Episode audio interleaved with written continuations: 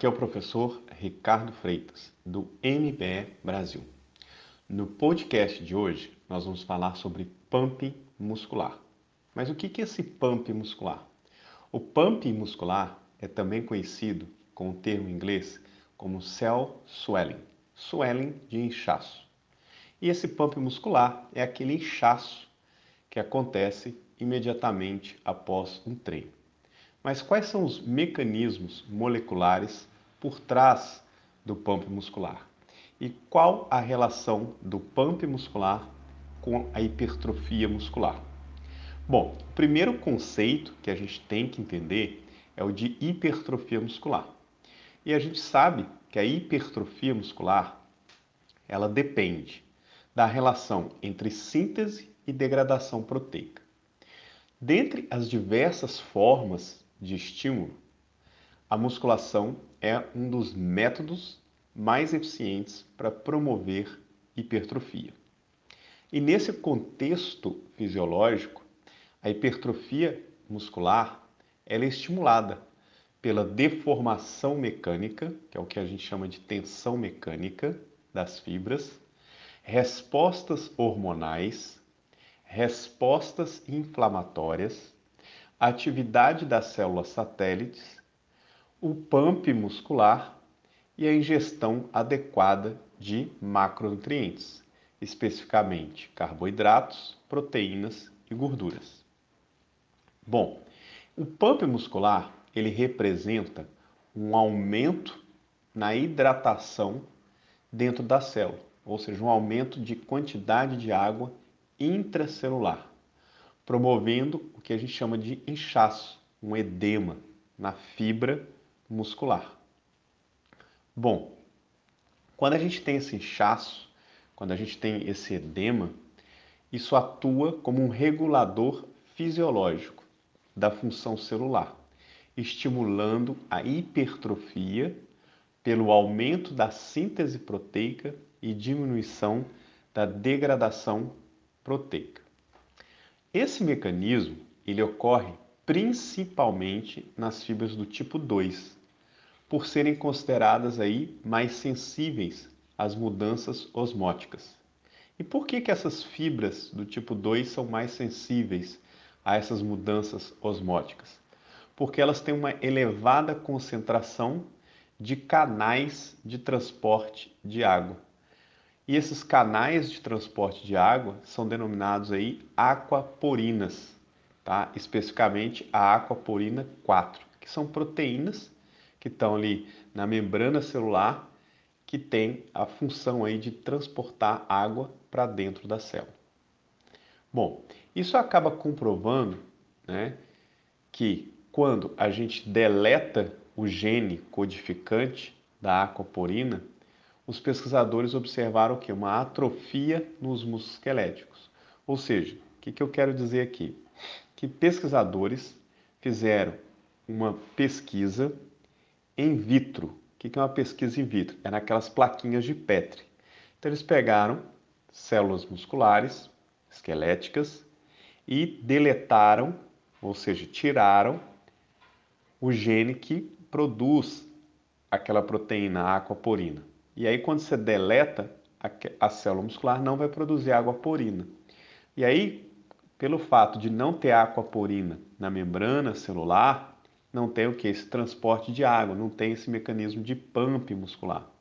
E aí, consequentemente, essas células ficaram atrofiadas. Por isso que existe essa relação do pump muscular com hipertrofia muscular. Bom, esse mecanismo proposto, ele, o que, que ele explica? Como que o edema, como que o inchaço muscular induz o anabolismo celular.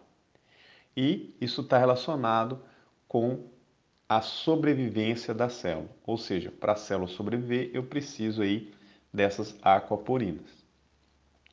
E qual que é o mecanismo aí físico-químico por trás do pump muscular? Basicamente, quando eu tenho um aumento da pressão contra o citoesqueleto da célula ou da membrana celular, pensa assim, esse, aumento da membrana faz com que a célula perceba uma ameaça. E para manter essa integridade, a célula ativa o quê? Uma via de sinalização intracelular, que vai resultar em uma resposta de reforço da, da estrutura dela, da ultraestrutura dela.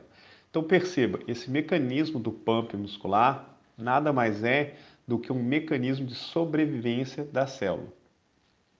E aí quando você tem essa alteração de pressão, e a gente tem essa ativação da via de sinalização, essa resposta de sinalização ela é facilitada por um conjunto de proteínas que a gente denomina-se integrinas.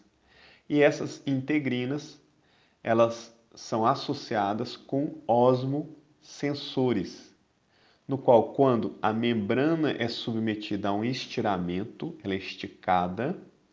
E por que, que essa membrana é esticada, membrana celular esticada? Pelo edema, pela quantidade de água que está entrando na célula. Então, esses sensores, que é o que a gente chama de osmosensores, eles ativam também as vias de sinalização anabólica. Que vias de sinalização? Principalmente a via da mTOR e das MAP. E que, regu é, que são reguladas aí por fatores de crescimento e a sua influência de forma autóctona e paráquina. Ou seja, esse conjunto de vias de sinalização estimulam a síntese proteica e, consequentemente, ao longo prazo, a hipertrofia muscular.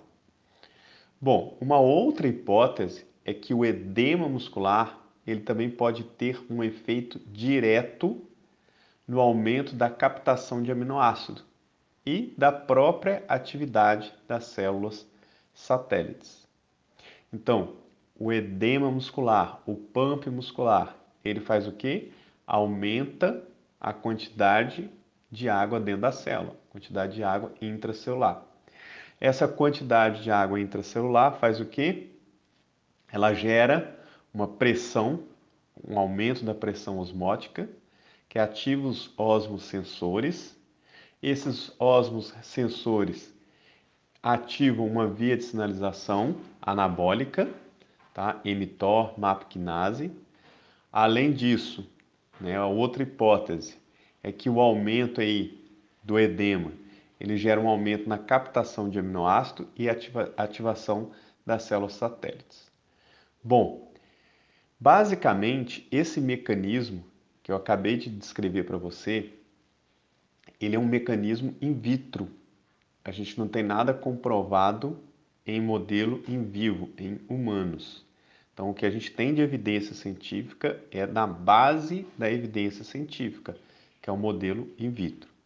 Agora, se você quer, de fato, aprofundar mais sobre esse tema, sobre o pump muscular, sobre os mecanismos moleculares, eu recomendo você ler o meu livro, que é o livro de Biologia Molecular aplicado ao exercício. Nele eu tenho um capítulo inteiro no qual eu descrevo todos os mecanismos musculares relacionados à hipertrofia.